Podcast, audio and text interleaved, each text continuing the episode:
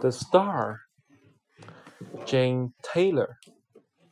Twinkle, twinkle, little star, how I wonder what you are.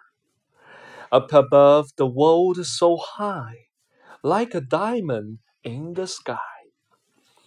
When the blazing sun is gone, when he nothing shines upon, then you show your little light, twinkle, twinkle, all the night.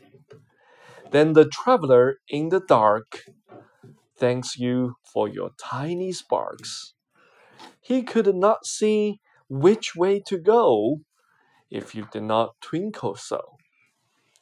In the dark blue sky you keep, and often through my curtains peep, for you never shut your eye till the sun is in the sky as your bright and tiny spark lights the traveler in the dark. Though I know not what you are, twinkle, twinkle, little star.